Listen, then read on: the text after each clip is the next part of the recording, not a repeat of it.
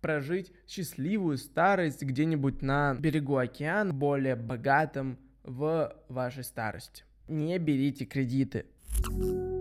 Привет, это мой первый подкаст. В нем будем обсуждать различные темы, которые интересны мне. И я думаю, вы сможете задавать свои темы тоже где-нибудь в Инстаграме или где-то еще, потому что, насколько я понимаю, фидбэка в самих подкастах просто нет. Ну, кроме отзывов в iTunes, фидбэка здесь просто нет.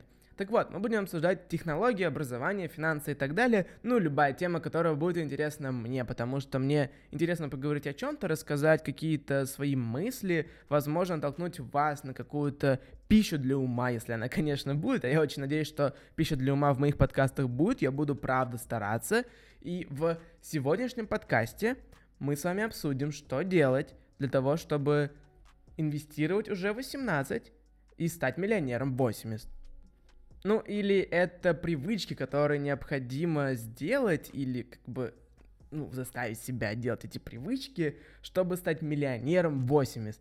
По сути, это просто финансовая грамотность, которая позволит вам прожить счастливую старость где-нибудь на берегу океана и в окружении приятных людей, ну и так далее. В общем, давайте начинать, и сейчас я вам расскажу про инвестиции, которые вам нужно обязательно сделать сейчас – когда вы молодой. Это, кстати, не обязательно для тех, кому 18. Это для тех, кому там 15, 16, 17, 18, 19, 20. Ну, в общем, до любого возраста, даже, может быть, 30 и так далее, который позволит вам действительно стать более богатым в вашей стате. На самом деле, первый мой совет — это сделать дебетовую карту. Насколько я знаю, как только исполняется 14 лет, в России выдают паспорт, и благодаря тому, что у вас есть паспорт, вы можете сделать себе дебетовую карту. Обязательно воспользуйтесь этим. Это нужно для следующих вещей. Во-первых, Россия максимально технологичная страна. Вы сейчас не ослышались, я правда сказал это слово. Россия очень IT-digital страна, в которой можно расплачиваться телефоном практически везде. По крайней мере, в Москве я вижу, что банкоматы с NFC или как они там называются, они доступны практически везде, и я уже не ношу даже пластиковую карту с собой практически никогда. То есть, серьезно, я, я даже не помню, когда я последний раз расплачивался с пин-кодом. И второй момент, который необходим для э, того, чтобы использовать дебетовую карту с умом, это контроль ваших финансов. Дебетовая карта позволяет контролировать ваши финансы, посмотреть на то, что вы тратите, и посмотреть на то, что можно сделать меньше в плане трат, то есть уменьшить ваши траты и как-то оптимизировать вашу финансовую нагрузку, ваши расходы. Как мне кажется, дебетовая карта идеально создана для этого, потому что если платите наличными, вы можете что-то забыть, что-то не запомнить, и потом постоянно удивляться, куда же ушли деньги. В приложении же все видно сразу, вы можете сразу же посмотреть, куда ушли деньги, где они сейчас, и, и, и если они вообще. Вот. И как бы дебетовая карта на самом деле очень крутой инструмент для того, чтобы контролировать свои расходы. А контролировать свои расходы, безусловно, важно, потому что это один из самых главных компонентов для успешного инвестирования – я говорю сейчас как инфо-цыган, но я, я нет, я не инфо-цыган. Это правда очень успешный компонент, ну, как мне кажется, потому что я сам пользуюсь дебетовой картой, и дебетовая карта позволяет очень быстро понять, каким же образом у тебя было 20 тысяч, а стало там 2 тысячи за неделю. Ты думаешь, это какая-то ошибка, что у тебя по ошибке сняли деньги, а потом смотришь свои расходы, и оказывается, что да, это так, что ты потратил 20 тысяч просто за неделю, ну, такое бывает. Следующий мой тезис – это не берите кредиты пожалуйста, не берите кредиты. Я говорю, естественно, не про ипотеку, благодаря которой вы можете выиграть а, что-то, потому что, ну, ипотека на самом деле в какой-то мере оправдана, если у человека большая семья и аренда стоит заведомо дороже, чем ипотека. То есть это нужно брать калькулятор, сидеть и считать. Я говорю про потребительские кредиты. Что я имею в виду? Например, вы покупаете телефон в кредит. Этого делать нельзя, это потребительский кредит вы покупаете телевизор в кредит и так далее. То есть любые покупки, которые вам не по карману, но при этом без которых вы можете обойтись. То есть условно телефон вам не принесет деньги, телевизор не принесет деньги тем более. Может быть, имеет смысл брать кредит на компьютер, но только нужно быть уверенным, что он у вас окупится. Ну, окей, потому что компьютер это правда какая-то рабочая машина, это инвестиция, которая позволяет вам зарабатывать. Но в целом я рекомендую не брать никаких потребительских кредитов, потому что, а, в России большие проценты. Б, если вы берете кредит на 5-10 тысяч, это, скорее всего, микрозайм. Как микрозаймы работает, работают, вы все знаете. Я думаю, мне не стоит вам рассказывать о том, как работают микрозаймы. Ну, я имею в виду, конечно, их очень э, странную службу поддержки, назовем это так, которая может э, отобрать там квартиру за кредиты в 5000 рублей. Поэтому я вам не рекомендую брать ни в коем случае потребительские кредиты, если это не оправдано. Если же это оправдано и имеет собой место быть, то есть, например, кредит на... на что? Ну, какую-то инвестицию, но только вы должны быть уверены в том, что эта инвестиция окупится. Но в целом я рекомендую воздержаться от любых потребительских кредитов и не входить в так называемый consumer debt. Да, так называемый consumer debt. Следующий мой совет, это уже третий, кстати, это найти работу. Как бы вам странно это не казалось, и как бы очевидно это не было, но вам стоит правда найти работу. И найти работу не из-за денег, не из-за каких-то остальных вещей, какие еще могут быть вещи, кроме денег, я, я что-то на секунду задумался, но, тем не менее, я вам рекомендую найти работу, которая позволит вам набраться опыта именно опыта. То есть вы можете найти работу, которая, например, платит меньше. То есть, условно, хотите создать какие-то образовательные проекты, можно пойти работать в какую-нибудь Яндекс Академию или еще куда-то на супер низкую должность, супер маленькую зарплату, но профит здесь будет не в зарплате, профит будет именно в том, какой experience вы получите, какой опыт вы приобретете. Если работа, как вам кажется, подходит по вашей специальности, либо по квалификации, либо по тому, чем вы хотите заниматься в будущем, обязательно туда даже если там платят меньше, чем в условно Яндекс Еде. Хотя Яндекс Еда может быть тоже полезная работа. В любом случае, я за то, чтобы любая работа приносила какую-то пользу как обществу, так и вам. То есть вам это какая-то зарплата, какой-то опыт, а обществу, ну, соответственно, в случае с Яндекс Едой это быстрая доставка еды. Вот, забудем про Яндекс Еду. Работа должна приносить опыт. Работа должна приносить связи. Возможно, вы знаете такого блогера Варламова. Он всегда говорит о том, что он никогда в жизни не работал на кого-то, но на самом деле у него была работа в какой-то дизайн-студии, в которой он делал проекты, и он говорит, что ему платили, да, 300 долларов, не очень много, но за эти 300 долларов он получил не только огромный опыт, но еще и огромной связи в этой индустрии, которых у него, конечно же, без работы не было.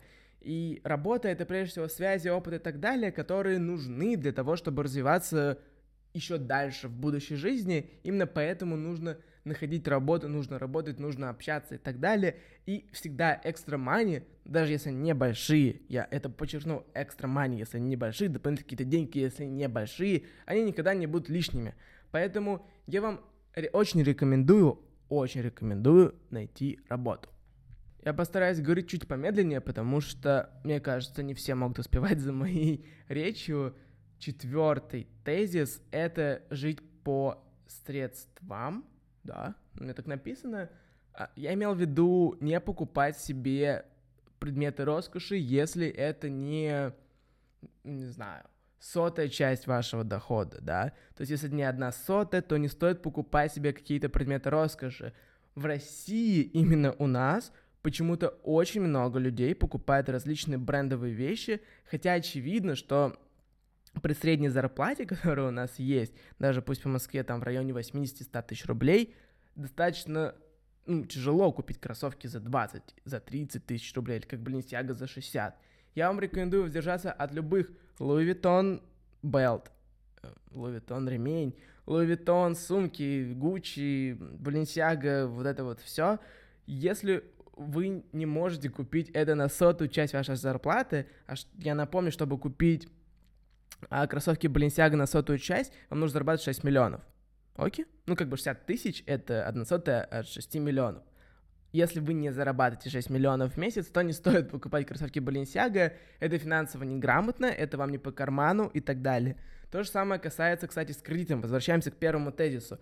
Например, у вас есть деньги на машину, которую вы можете купить, но вы хотите купить машину получше, и но при этом вам придется брать кредит. Конечно, лучше не брать кредит, лучше жить по деньгам, которые у вас есть, и взять машину похуже, если есть такой выбор. Вообще, конечно, покупать машину — это ну, небольшая глупость, но, окей, не в этом подкасте будем разговаривать про машины, потому что ну, вдруг еще кто-то в машине там слушает все такое. Возвращаемся к э, нашей теме. Необходимо жить по деньгам, необходимо не тратить на товары роскоши, которые вы, вам недоступны, потому что это очевидно, что все хотят казаться лучше, чем они есть. Все хотят надевать самые дизайнерские крутые шмотки. Да, это факт, это просто человеческая природа, с этим никуда не деться. Но вы можете пока что не тратить, пока что заинвестировать куда-то, и в будущем вы сможете правда себе купить эти брендовые шмотки, для вас это не станет ударом по так называемой котлете, по вашему кошельку, да, это не станет ударом. Вот что я хотел сказать э, своим тезисом жить по средствам. Следующий мой совет очень актуален для России, очень актуален, прям очень актуален. Это, скорее всего, советское наследие, но, так, слушайте внимательно. Не идите в университет, если вы не знаете, что вам нужно от университета. Еще раз, не идите в университет, если вы не знаете, что вам нужно университета, потому что университет — это инструмент в первую очередь. Это инструмент, который позволяет вам приобрести навыки, связи, в общем-то, все. Ну, и какие-то умения, окей, какие-то знания это позволяет вам приобрести, но в целом это инструмент, который не гарантирует вам трудоустройство, который не гарантирует вам успешную жизнь. Это инструмент, которым нужно пользоваться умело. И вы должны знать, на какую специальность вы хотите идти, какой бакалавр вам выбрать и так далее. То есть необходимо именно понимать, зачем вам нужен университет. Если он вам не нужен, если вы понимаете, что, в принципе, вы можете двигаться дальше без университета, то забейте, не тратьте на это время. Лучше поработать, лучше заработать много денег, и уже к концу университета, пока все ваши, так сказать, друзья закончат обучение в университете, вы уже будете с э, приличным капиталом, а они будут без ничего, потому что они проучились, не зная, зачем они учатся. Единственный момент, который есть с университетом, по крайней мере, в России, это, конечно же, армия, потому что если не... По сути, университет, э, российское военное сообщество, как он называется, короче, вас заберут в армию. Для того, чтобы это не произошло, можете поступить какой-то part-time колледж, если такое, конечно, есть, но я думаю, что такое есть. Я прям уверен, что такое есть. Вы можете поступить в колледж, в котором вы будете ну, не то чтобы много учиться, но это просто как бы такая вещь, чтобы вас не забрали в армию. Может быть, кстати, там вы получите полезные навыки. Но в любом случае, если вы не знаете, зачем, зачем вам университет, не идите в университет. Университет — это не настолько гарантия успеха, как вы думаете, как вам кажется. Огромное количество людей после университета остаются без работы, это нормально, потому что университет — это инструмент, это своего рода молоток, который вы можете что-то сделать но это ни в коем случае не готовая продукция, которую вы можете продать. Это важно понять, это необходимо осознать, что университет это не, не гарантия. Вот, следующий тезис. Следующий тезис будет не совсем понятен для российской аудитории, возможно, сейчас, потому что мне он на самом деле не очень понятен, но а, идея в том, что существуют некоторые индексы, которые я, наверное, приложу в описании в подкастах, в которые вы можете инвестировать. Например, индекс 500, кажется, называется S&P 500, или как-то так, возможно, я путаю. Прикол в том, что вы можете инвестировать в 18 и условно 80 иметь, правда, очень-очень много денег. Вы можете инвестировать в 1000 рублей, и через 60 лет при условном 10% росте, который происходит там последние несколько лет, вы можете получить, как вы понимаете, очень много денег с этих 1000 долларов. Гораздо-гораздо больше, чем вы вложили. И я вам рекомендую попробовать во всем этом разобраться, попробовать поинвестировать во все эти штуки, потому что мне кажется, что, а, в России это пока что не популярно, многие так не делают, и поэтому это, скорее всего, достаточно интересно разобраться самому, стать специалистом в этом, потому что многие люди будут стараться в будущем инвестировать все эти индексы, и Б, возможно, вы правда что-то заработаете, то есть, скорее всего, вы правда что-то заработаете, потому что я недавно читал на инвестопедии интервью, либо какую-то колонку э, очень богатого чувака, я забыл, как его зовут, кажется, Баффет, который, ну, он очень скромный, ездит на плохой машине, там, кушает Макдональдс и так далее, но он достаточно богат. И вот он рекомендовал инвестировать в эти индексы, потому что они могут принести стабильный, небольшой, но какой-то доход вам на пенсии. И условно можно вложить 1000 долларов, либо 10 тысяч долларов сейчас в эти индексы и получить гораздо больше на выходе. Э, скорее всего, так и будет. Скорее всего, так и будет, поэтому я вам рекомендую разобраться во всех этих индексах. Я ни в коем случае не финансовый советник, как вы могли подумать, я всего лишь рассказываю те идеи, которые, возможно, буду пользовать я, точнее, вот именно вот эти все я точно пользую, и пытаюсь поделиться ими с вами. Следующий важный компонент, я его назвал skills, потому что я не знаю, как еще описать, но skills, которые вы приобретаете в младшем возрасте, они будут очень важны например, заниматься прогой, то есть программированием, изучать Python, SQL, JavaScript, ну и так далее, различные языки программирования, которые позволят вам реально зарабатывать. Потому что даже если что-то случится с каким-то основным источником дохода, программирование всегда можно применить в фрилансе и зарабатывать хотя бы какие-то деньги. То есть развивайте скиллы, работайте. Как говорится в одной пословице или поговорке, Труд никогда не уходит в песок. В этом плане все так же. Программирование никогда не идет в песок. То же самое касается математики. Занимайтесь математикой, потому что она позволяет вам сделать это не громко было, она позволяет вам сделать ваше мышление более алгоритмичным и более структурированным. То есть, чтобы вы не прыгали с темы на тему, чтобы вы говорили об каком-то компоненте долго и интересно. Именно поэтому я вам рекомендую заниматься программированием, математикой в достаточно серьезных объемах тому же необходимо добавить, что и программирование, и математика — это прежде всего интернациональные науки. Они не связаны с языком, в отличие от какой-нибудь социологии, философии, политологии, экономики и так далее. Программирование и математика, они везде на одном языке. Программирование, как вы понимаете, на английском, потому что, ну, все языки программирования, к сожалению, созданы на английском, кроме, возможно, каких-то языков программирования, которые изучают в российской школе. Но, окей, не будем трогать российскую школу. Как-нибудь потом о ней поговорим. Так вот, программирование, в общем-то, изучается на английском, математика, у нее там свой язык, но преимущество тоже английский. Вообще в академическом, сообществе, со, в академическом сообществе очень распространен английский, и к этим скиллам можно добавить и английский, потому что английский учить надо постоянно, всегда, непрерывное образование, оно должно всегда присутствовать. Ну и чем раньше вы начнете развивать свои скиллы, тем лучше да, для того, чтобы прожить богатую старость. Потому что если сейчас заниматься и прогой, и математикой, и английским, в общем-то, вы плоды увидите уже там через два года. Следующий мой совет я назвал бизнес. Почему я его так назвал?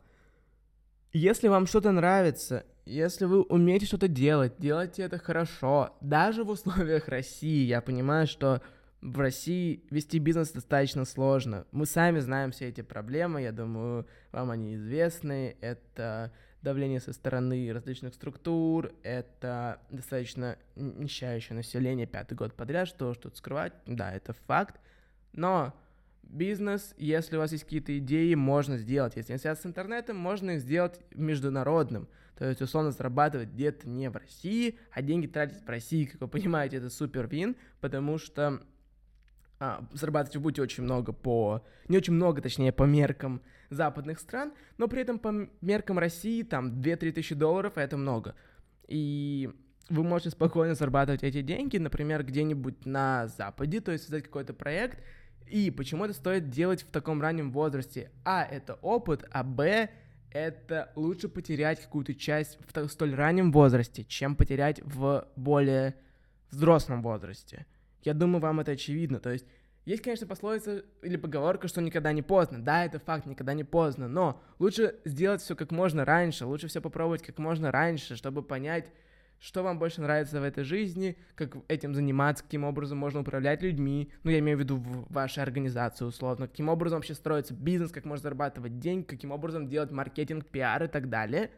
И а, в старте вашей жизненной дорожки, назовем ее так, надеюсь, не кокаиновый, конечно, короче, ладно, а, в старте вашей жизненной дорожки вам необходимо попробовать различные виды бизнеса, и вы сможете прийти к тому, что вам нравится, и, возможно, зарабатывать. Можете, конечно, попробовать в России, но я рекомендую э, не делать этого, потому что это очень риск, как, как пишет э, американский, как пишут американские издания highly risky, или как-то так. Да, это очень рискованно, особенно в офлайне. В онлайне еще можно заработать, это правда, и достаточно прилично. В офлайне чуть-чуть посложнее, особенно если что-то связано с ритейлом, с э, чем-то еще. Но, еще раз, В любом случае, бизнес стоит попробовать создать. Можно попробовать создать в России, можно попробовать создать не в России. Все шансы пока что для этого есть, то есть все свободно, ну пока что все свободно. И вы можете создать, в общем-то, бизнес, попробовать, понравится, не понравится, или все-таки стоит стать наемным работником, то есть понять, что вы хотите и насколько вам это все нравится. Это были все советы, которые я хотел рассказать. От себя добавлю в конце, вообще это все были мысли от себя, но тем не менее, от себя добавлю в конце, что попробуйте просто посмыслить, переосмыслить, точнее, те идеи, которые я вам сказал, применить к себе, если они для вас актуальны, потому что я думаю, что они для вас могут быть актуальными, скорее всего, будут актуальными для вас, я очень на это надеюсь, потому что я правда старался. Постарайтесь поделиться подкастом, если вам он понравился. Если что, это не бланковая цитата, которую я вам говорю. Типа, реально поделитесь подкастом, если он вам понравился, если, не знаю, какое-то интеллектуальное зерно залезло в ваш мозг, то вы можете поделиться подкастом. Я, в общем-то, буду рад, потому что пока что подкаст, несмотря на всю свою аудитичность и а, полезные советы не приносит ничего, кроме вашего фидбэка, и видеть ваш фидбэк, ваши отзывы, даже если они плохие, я еще раз повторюсь, если они плохие, я тоже рад их видеть. А, да, все. А, пожалуй, это все, что я хотел рассказать. Обязательно подписывайтесь на меня. Ой, как же ужасно это звучит. Короче, я уверен, что если вам понравилось, вы достаточно умные для того, чтобы подписаться, нажать на все колокольчики и так далее. Мне не нужно вам повторять об этом лично, лишний раз, вы все знаете сами. Это все инвестируйте грамотно. Я надеюсь, у вас все получится. Я надеюсь, получится все у меня. Спасибо, что слушали меня в а, машине, либо в наушниках, либо где-то еще. А, большое спасибо, что меня слушали. Пока.